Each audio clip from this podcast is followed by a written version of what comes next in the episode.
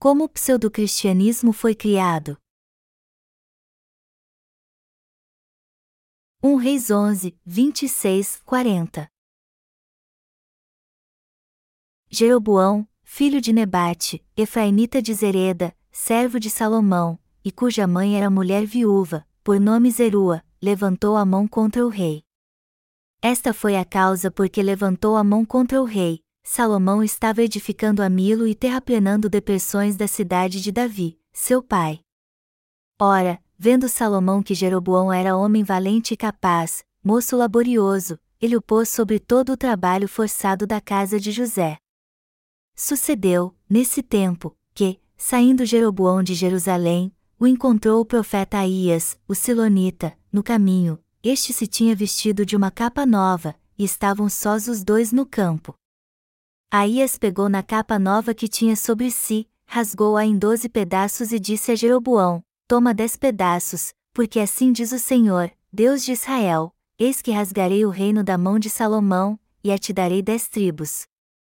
Porém ele terá uma tribo, por amor de Davi, meu servo, e por amor de Jerusalém, a cidade que escolhi de todas as tribos de Israel.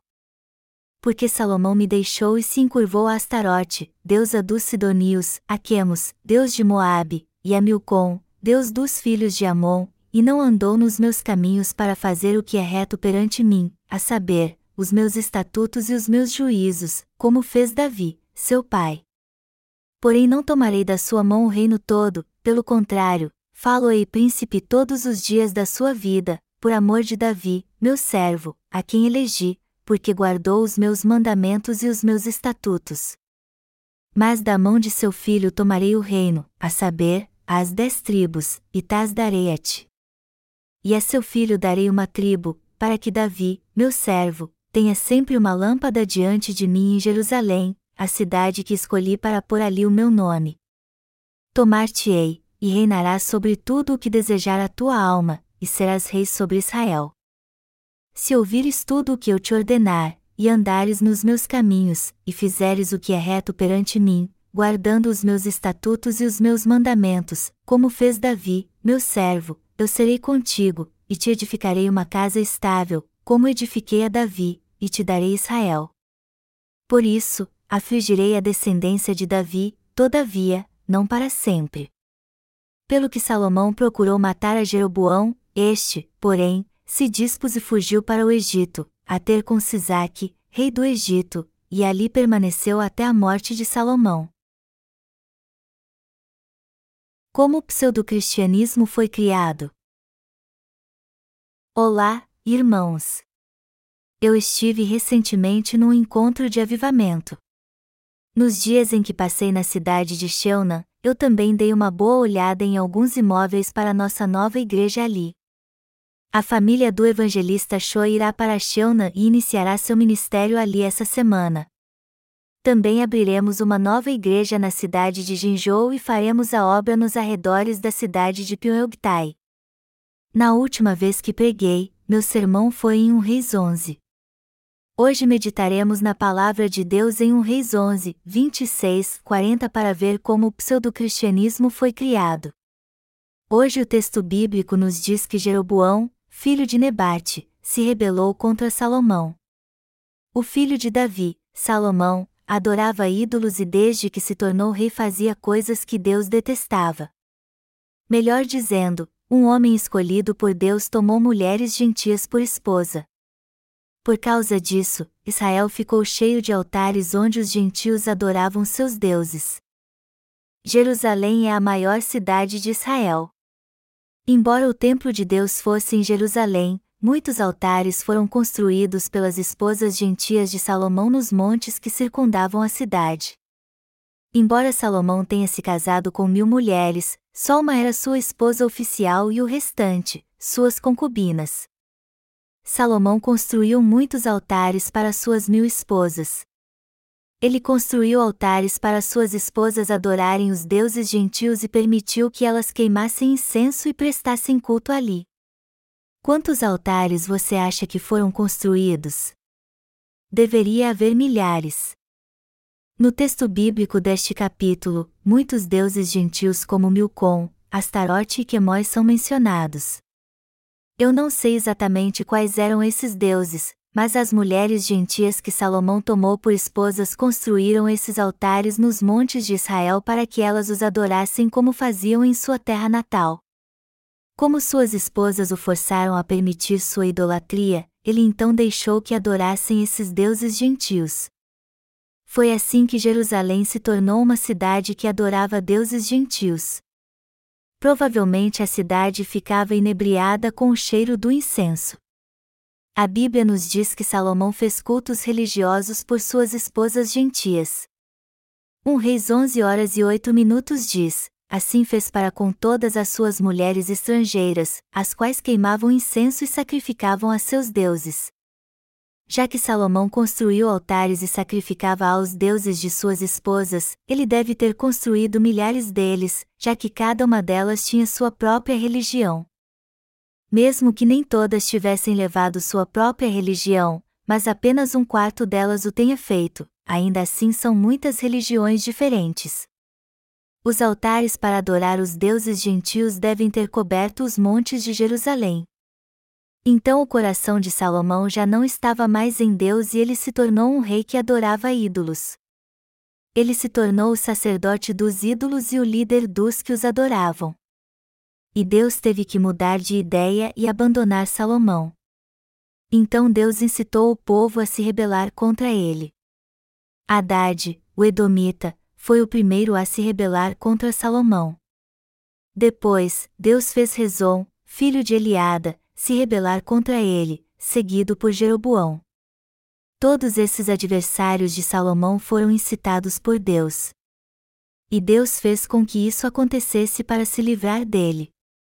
Já que Davi, pai de Salomão, pela fé agradou a Deus ao governar seu povo, ele não amaldiçoou Salomão, mas ao seu filho sim, para manter a promessa feita a Davi. Das doze tribos de Israel, Deus pegou dez e deu para outro homem, e não para os filhos de Salomão. E este homem foi Jeroboão. Deus tirou dez das doze tribos de Israel de Salomão porque ele adorava outros deuses. Os atos de Salomão, na verdade, trouxeram um grande infortúnio. Deus incitou Jeroboão a se rebelar contra o rei Salomão. Este passou sete anos construindo o templo de Deus e 14 anos construindo seu próprio palácio. Durante os 21 anos de construção, ele mobilizou seu povo e os forçou a trabalhar. Jeroboão era quem estava encarregado da construção.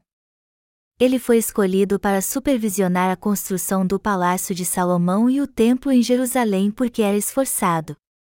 O texto bíblico deste capítulo diz assim: Ora, vendo Salomão que Jeroboão era homem valente e capaz, moço laborioso, ele o pôs sobre todo o trabalho forçado da casa de José, 1 Reis 11 horas e 28 minutos. Mas há uma diferença clara entre dedicação e atos inspirados pela verdadeira fé. Dedicação é um traço carnal, enquanto a verdadeira fé em Deus é espiritual. A escolha de Salomão por Jeroboão apenas por sua dedicação, deixando de lado sua falta de fé, foi um dos elementos que aos poucos mataram a fé do povo de Israel. Amados irmãos, por que a fé do povo de Israel foi morrendo aos poucos? Por causa de pessoas como Salomão e Jeroboão. Jeroboão não era alguém que reverenciava, temia, amava, respeitava, confiava e seguia a Deus. Ele era escravo de seus próprios desejos. Sua dedicação vinha do seu desejo de ter uma vida confortável,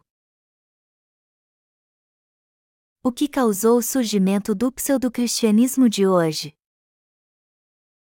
A resposta para essa pergunta é bastante óbvia.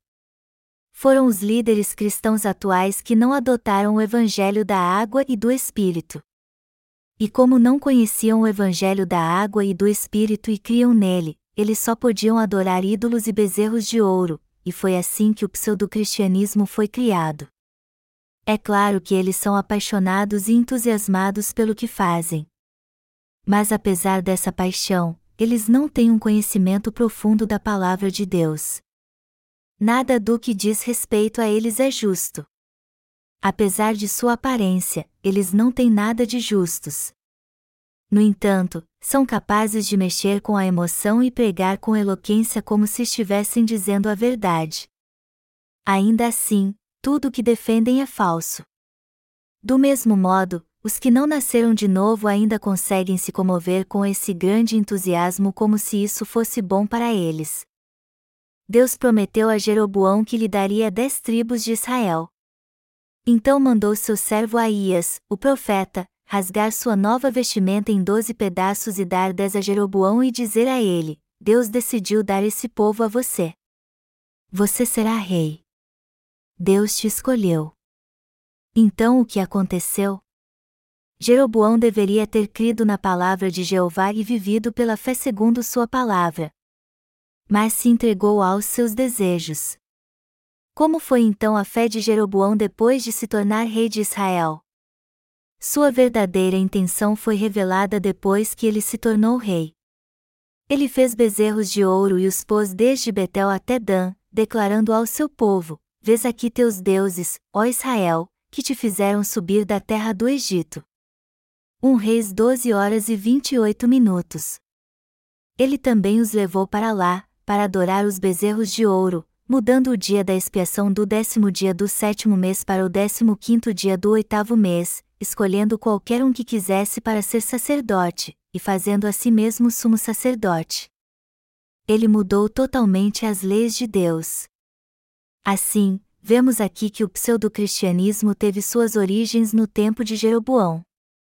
O termo pseudo se refere a algo que não é verdadeiro, mas parece ser. O pseudo-cristianismo se parece com o cristianismo em diversas áreas, mas são absolutamente diferentes. Como o pseudo-cristianismo de hoje foi criado então? Ele na verdade veio do rei Salomão e dos dias de Jeroboão e continuou a ser passado adiante durante os séculos até chegar aos dias atuais. Foi assim que o cristianismo de hoje se tornou o pseudo-cristianismo. Um líder cristão leigo na Coreia fundou uma faculdade cristã particular quatro anos depois de ordenar a si mesmo pastor e se tornar presidente dela.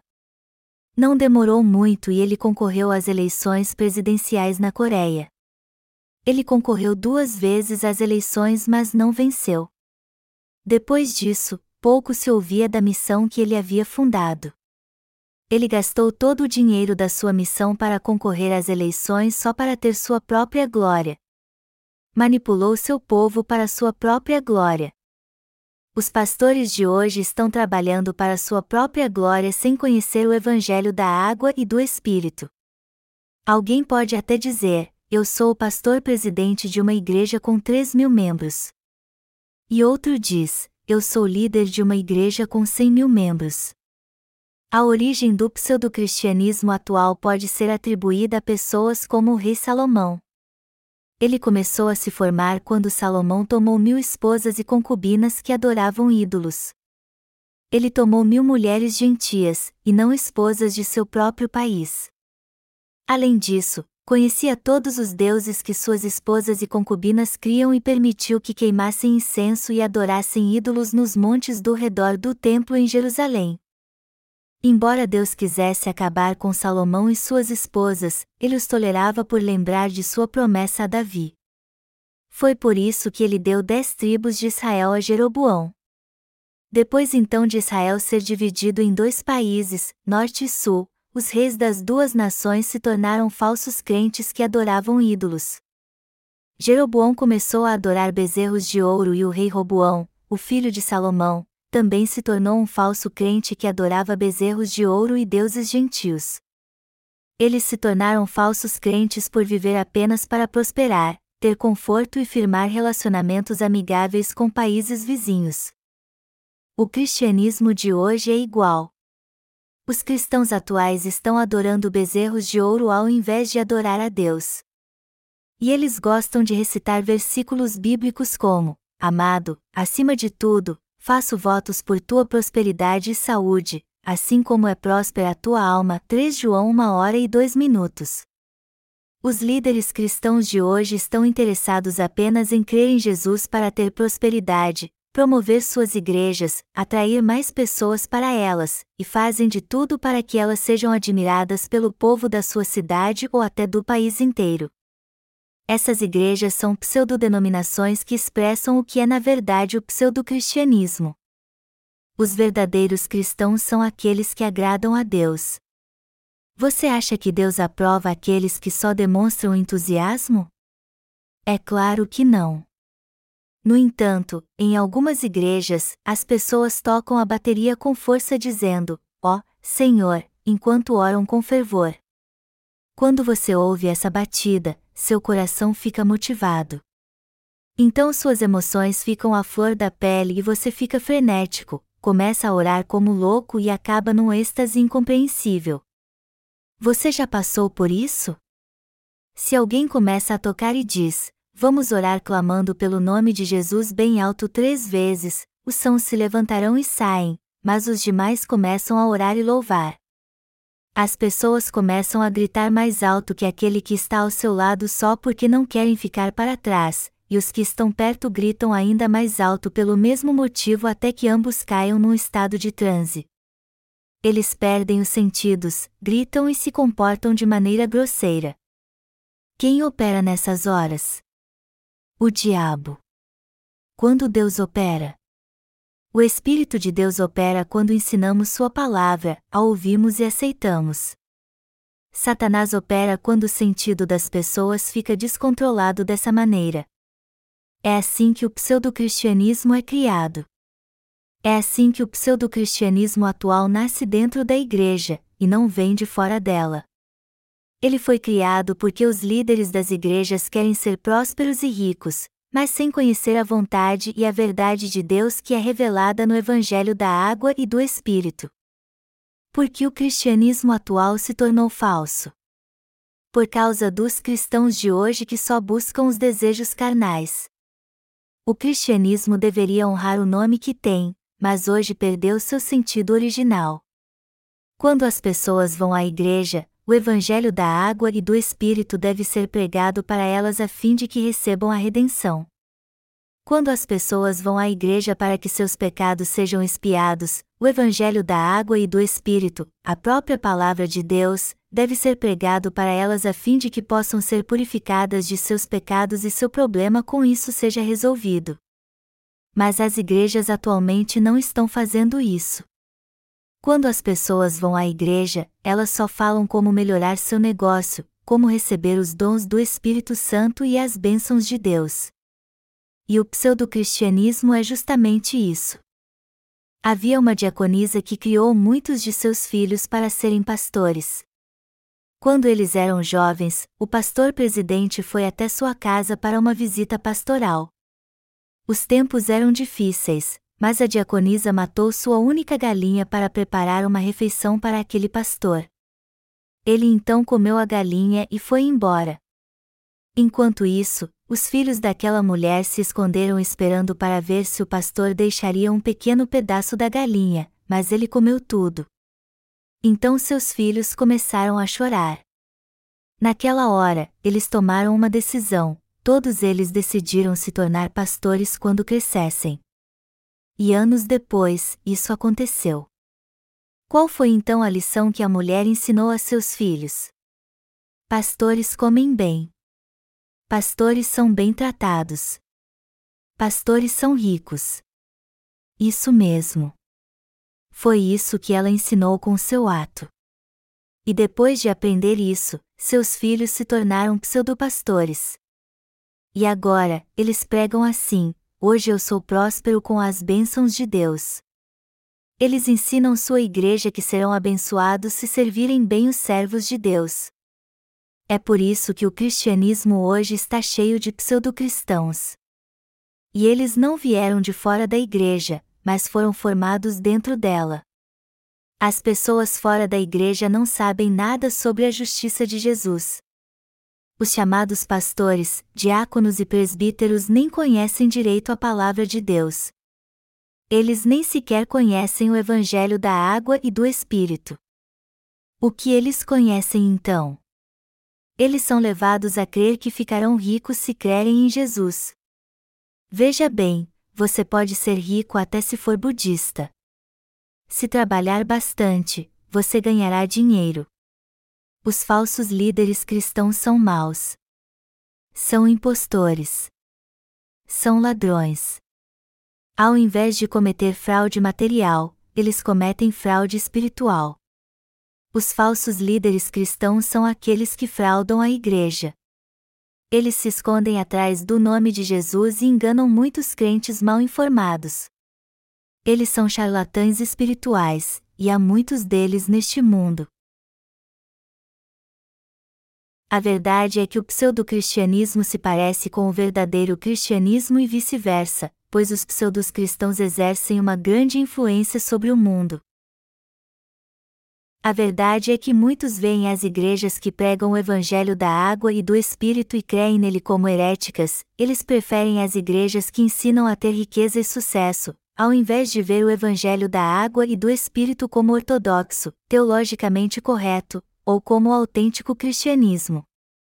As pessoas tendem a ver muita gente reunida e poder como sinal de veracidade.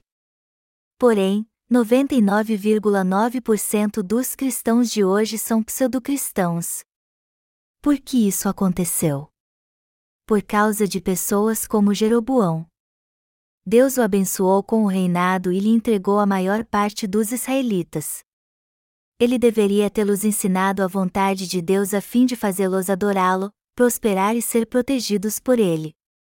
Foi por isso que Deus tornou Jeroboão rei ele não o tornou rei de Israel para que o povo o adorasse. Essa não foi a intenção de Deus. O mesmo acontece com os pastores. É dever dos pastores guiar os crentes para que adorem a Deus e sejam abençoados. Seu dever pastoral é proteger as ovelhas dos lobos, guiá-las à vontade de Deus, levá-las a ser abençoadas tanto no corpo como na alma, e a salvar outros também. Mas alguns deles dizem: Sirva-me mais ainda. Eu sou o pastor presidente dessa igreja de 3 mil membros. Eles fazem a igreja servi-los bem e lhes pagar um alto salário. Assim é um pseudo-pastor. Eles são enganadores. Jesus nos diz essa gente mercenária e falsos mestres. Em Mateus 7, Jesus nos diz que pessoas assim são na verdade hipócritas e sepulcros caiados. Por isso que não devemos seguir o exemplo de Jeroboão ou de Salomão. O mundo de hoje é bem deprimente. A política na Coreia também é bem deprimente. O presidente Lee está levando para seu governo membros da igreja que congrega. Por isso que as pessoas estão debochando e chamando o governo de igreja. É compreensível que ele queira nomear seus amados irmãos a altas posições no governo. Mas, como presidente de uma nação, seu dever é nomear pessoas que tenham a qualificação necessária para o cargo.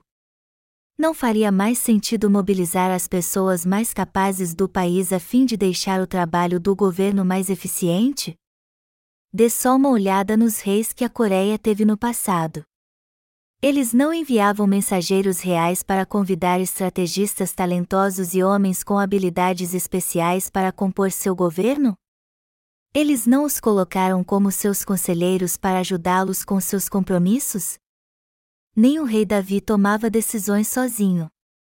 Ele tinha o profeta Natan que era seu mentor e o ajudava a dirigir o país. Ele se cercava de profetas para saber a vontade de Deus e ouvir seus conselhos sobre como dirigir o país. De todo modo, eu espero que nosso país fique estável novamente. Amados irmãos, o presidente está aqui pelo povo. Ele é servo do povo. Ele mesmo não fala que é servo de todos os cidadãos? Ele não diz que nenhum servo dorme até tarde, mas acorda cedo para trabalhar? Seguindo essa linha de pensamento, um pastor é alguém que segue e faz a vontade de Deus. Independente do que os membros da igreja digam, ele deve seguir a vontade de Deus e deve guiá-los a essa vontade. Esse é o dever dos evangelistas também. Por outro lado, os pseudopastores estão prontos a mudar seus princípios conforme as circunstâncias. Deus disse a Davi: Seu coração está unido ao meu. Por que ele disse isso? porque Davi só fazia o que Deus queria que ele fizesse. Foi por isso que ele o tornou rei de Israel, por causa de seu amor, e também tornou reis todos os seus descendentes. Davi se levantava para lutar contra os inimigos de Deus, mesmo que tudo estivava contra ele, e se esforçava para glorificar a Deus mesmo que isso significasse sua morte. Mas como era Salomão? Ele fez paz com outras nações para evitar a guerra. Como tratado de paz, ele tomava as princesas dos outros países como esposas. Como parentes iriam guerrear entre si? Não havia maneira melhor de fazer a paz. Foi assim que Salomão reinou e o pseudo-cristianismo começou. Precisamos entender como o pseudo-cristianismo começou. Como esses pseudo-cristãos não conhecem sua origem, eles insistem que são cristãos ortodoxos. Eu não estou dizendo isso porque as pessoas não sabem como o pseudo-cristianismo foi criado, mas porque você precisa saber disso para entender perfeitamente a verdade. Eu também pretendo publicar um livro sobre o pseudo-cristianismo e distribuí-lo no mundo todo. Mas para fazê-lo, sermões como esse precisam ser pregados. Eu tenho que pregar e publicar livros sobre isso porque o pseudo-cristianismo existe e é nossa responsabilidade levar as pessoas a entender isso claramente. Mesmo nesse mundo sombrio, devemos fazer isso. Nós tivemos encontros de avivamento que foram um sucesso essa semana e Deus trabalhou para redimir muitas almas. Agora vamos trabalhar mais ainda e ganhar mais dinheiro para construirmos mais igrejas para Deus. Mas para fazermos isso, precisamos de mais trabalhadores fiéis colheremos frutos abundantes ano que vem, duas vezes mais do que aqueles que nasceram de novo esse ano com o número de obreiros que temos hoje. Afinal de contas, todos nós estamos destinados a servir ao Evangelho, por isso devemos pregá-lo independente da nossa riqueza material. Fundar novas igrejas e fazer encontros de avivamento em larga escala na Coreia pode nos levar a enfrentar grandes dificuldades e também pode fazer com que nossa missão no exterior seja afetada. Por isso que temos que ser o mais sutis possível em nossa missão interna. De certo modo, os coreanos são parecidos com os judeus. Assim como os judeus perseguiram Paulo para denunciá-lo e maltratá-lo, os coreanos fazem o mesmo conosco. De todo modo, iremos implantar novas igrejas e fazer constantemente encontros de avivamento. Se precisarmos de mais gente para nosso trabalho, eu creio que Deus nos mandará seus obreiros. E creio também que Ele nos enviará almas que receberão a remissão de pecados. Como o pseudo-cristianismo foi criado? Devemos pensar em Salomão e Jeroboão para responder essa pergunta. Para o que eles viveram? Eles só viveram para sua carne e não buscaram a vontade de Deus. Foi por isso que se tornaram pseudos-crentes e o cristianismo atual está cheio de gente como eles. Devemos estar atentos para isso e tomar cuidado para não cair na mesma armadilha.